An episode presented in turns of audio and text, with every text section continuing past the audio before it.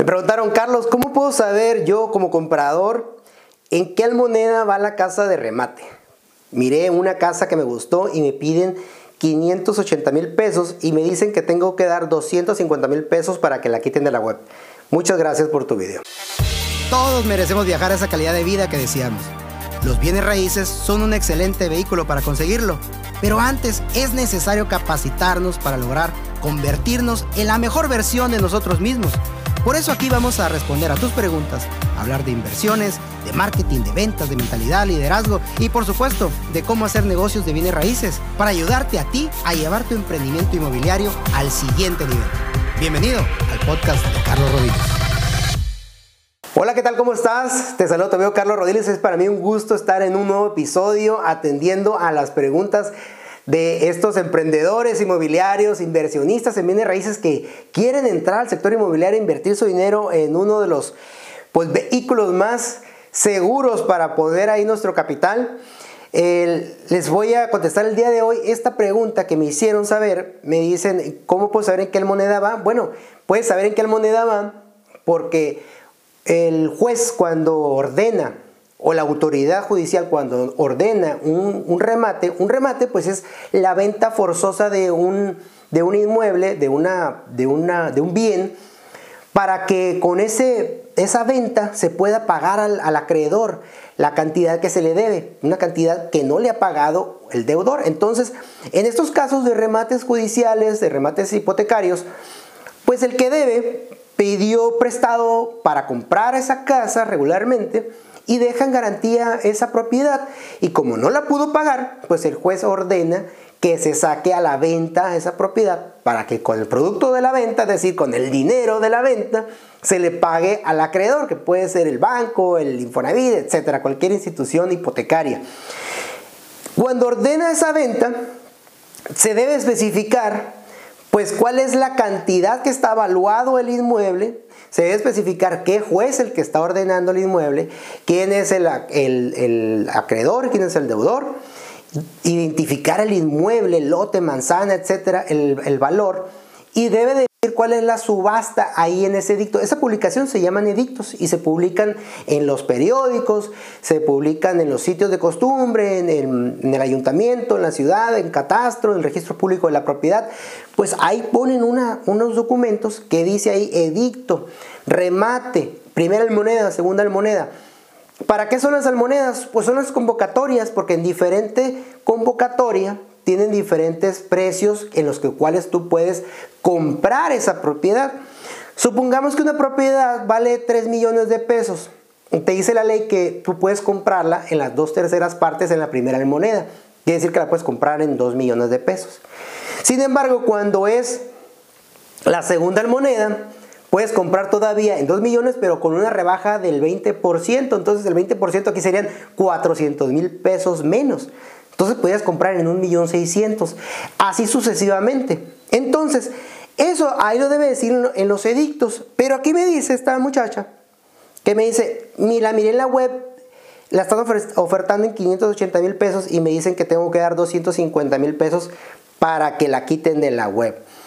Ok, aquí lo que está pasando es que esto no es un edicto, así no es el proceso para comprar una propiedad en remate, porque un remate es una, es, es una audiencia que se celebra públicamente y como es una subasta, pues como son las subastas, imagínate lo que has visto en las películas, ¿no? En un mismo momento están todos los postores, los interesados en comprar y están ofertando una cierta cantidad. Aunque no llevan paletitas ni nada por el estilo, sí hacen una oferta por escrito en el juzgado y ahí pueden ir ofertando, ok, eh, yo puedo comprar, en, el, siguiendo el ejemplo de ahorita, ¿no? Dice la ley que un inmueble de 3 millones, valor en 3 millones, lo puedo comprar en las dos terceras partes, puedo comprarlo en 2 millones. Entonces, si están 2 millones, tú ofreces 2 millones, pero si llegan 3 personas, ok, el juez no se lo puede vender a las 3 personas. Cada uno puede ahora decir, bueno, yo, yo oferto 2 millones 100, no, yo oferto 2 millones 150, etcétera se hace una subasta ahí en esa audiencia de remate. Entonces no sabes quién va a ganar esa audiencia de remate ni cuál va a ser el precio final. La idea es de que comprar barato, por eso entras a la subasta, entras arriesgando hasta cierto punto tu, tu capital comprando un inmueble que está en un litigio, que está en un pleito y que tú debes de, haber revisado el expediente, saber cómo se llevó a cabo ese, ese cobro judicial, porque ese inmueble pertenece a una persona que no quiere que le vendan el inmueble, pero le están sacando a remate su inmueble, o sea, le están vendiendo a fuerzas esa propiedad. Entonces, ahí hay otro tipo de dinámica que comprar en el mercado es muy, muy diferente. Entonces, si alguien te dice, pues dame 250 y la saco de la web, pues no es que se trata que la saco de la web, se trata de que te doy 250 y qué estoy comprando, en qué estoy invirtiendo mi dinero. Tú tienes que saber eh, cómo es el proceso de esto. El, el problema aquí, que las personas que están ofertando esto, pues no entienden ni cómo funciona este tema de los remates, porque a todo le llaman remates y tienes que entender que este negocio es producto de la deuda y que puedes generar este negocio en diferentes momentos o entrar a este negocio en diferentes momentos. Yo aquí te estoy para que entiendas un poquito que esto no se puede, no, entonces no sería un remate, dar la mitad y luego sacarlo de la web, no, porque no estarías participando en una subasta. Ya te expliqué un poquito la dinámica de, de la subasta. Y el que gane la subasta, pues se adjudica, se adjudica el inmueble, pero te lo adjudica el juez. El juez es el que te está vendiendo y el juez es el que le tienes que pagar o la autoridad que está ordenando la venta de esa propiedad, ¿ok? Entonces, este negocio se puede generar en siete momentos, en donde cuando nace la deuda, cuando esa persona que debe no paga, que hay horas se le tiene que cobrar extrajudicialmente, o sea, alguien te puede vender esa deuda, sabes que esta persona no me paga, y yo quiero mi capital, te la vendo, eh, le presté un millón de pesos y con todos los intereses me debe dos millones. Vamos a ponerlo así sencillo. Dame 900 mil pesos y tú cóbrale el millón 100 extra. Órale. Ahí hay un negocio y tú puedes comprar, como te digo, es un instrumento de deuda, un instrumento financiero. No es tanto que estés comprando el inmueble en estos momentos. Fíjate hasta dónde compras ya el inmueble. Todo lo demás es un producto financiero. De ahí el otro momento es cuando se cobra judicialmente, cuando ya se presentó una, demanda de cobro ante esa autoridad que se va a llevar a cabo un proceso para determinar si, si efectivamente ya hay una deuda, no hay una deuda, si, si incumplió o no incumplió. El cuarto momento es cuando la sentencia está firme, quiere decir que esa autoridad resolvió que sí hay una deuda y que debe de pagar tanto de capital, tanto de intereses ordinarios, moratorios, etc.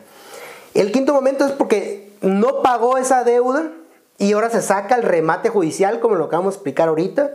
El sexto momento es la adjudicación. Tú puedes comprar cuando alguien ya se adjudicó y bueno, ya me adjudiqué, gané la subasta. Y ahora sí compras el inmueble porque alguien ya se lo adjudicó y lo que hace falta es la protocolización del inmueble. Ahí en muchas ocasiones se adjudican los bancos en la, la subasta, no, un postor no gana la subasta, y dice, bueno, ¿sabes que Ya tengo la propiedad, pues como esta persona estaba molada, me debía dinero, pues la propiedad pues también la tenían muy deteriorada, la tenían bien amolada, o ya la abandonaron la casa, hay que rehabilitarla, hay que meterle dinero, la propiedad te la vendo barata porque dice el banco, no quiero ni pagar ni escrituración, no quiero ni pagar ni impuestos, tú encárgate de todo, rehabilítala y véndela al valor de mercado. Ahí en este caso de adjudicaciones, que también se da, hay muchos ese tipo de ventas, tú tienes que hacer tu cálculo, pues de primeramente cuál es el valor máximo de mercado, de ahí le vas a restar lo que te lo están vendiendo, lo que te va a costar los impuestos, las escrituras, la rehabilitada, etcétera, y lo que te va a sobrar esa es la utilidad. Si te da utilidad, si te conviene, pues entras o no entras. En algunas ocasiones, pues sí, sí vale la pena este tipo de adquisiciones, pero hasta aquí compras el inmueble. En el remate judicial, pues estás entrando en una subasta, no sabes si vas a ganar o no vas a ganar. Y el último momento, pues la escrituración, ya el inmueble, pues está regularizado, es una venta de mercado regular y pues ahí solamente tendrías que eh, hacer una compra por medio del notario.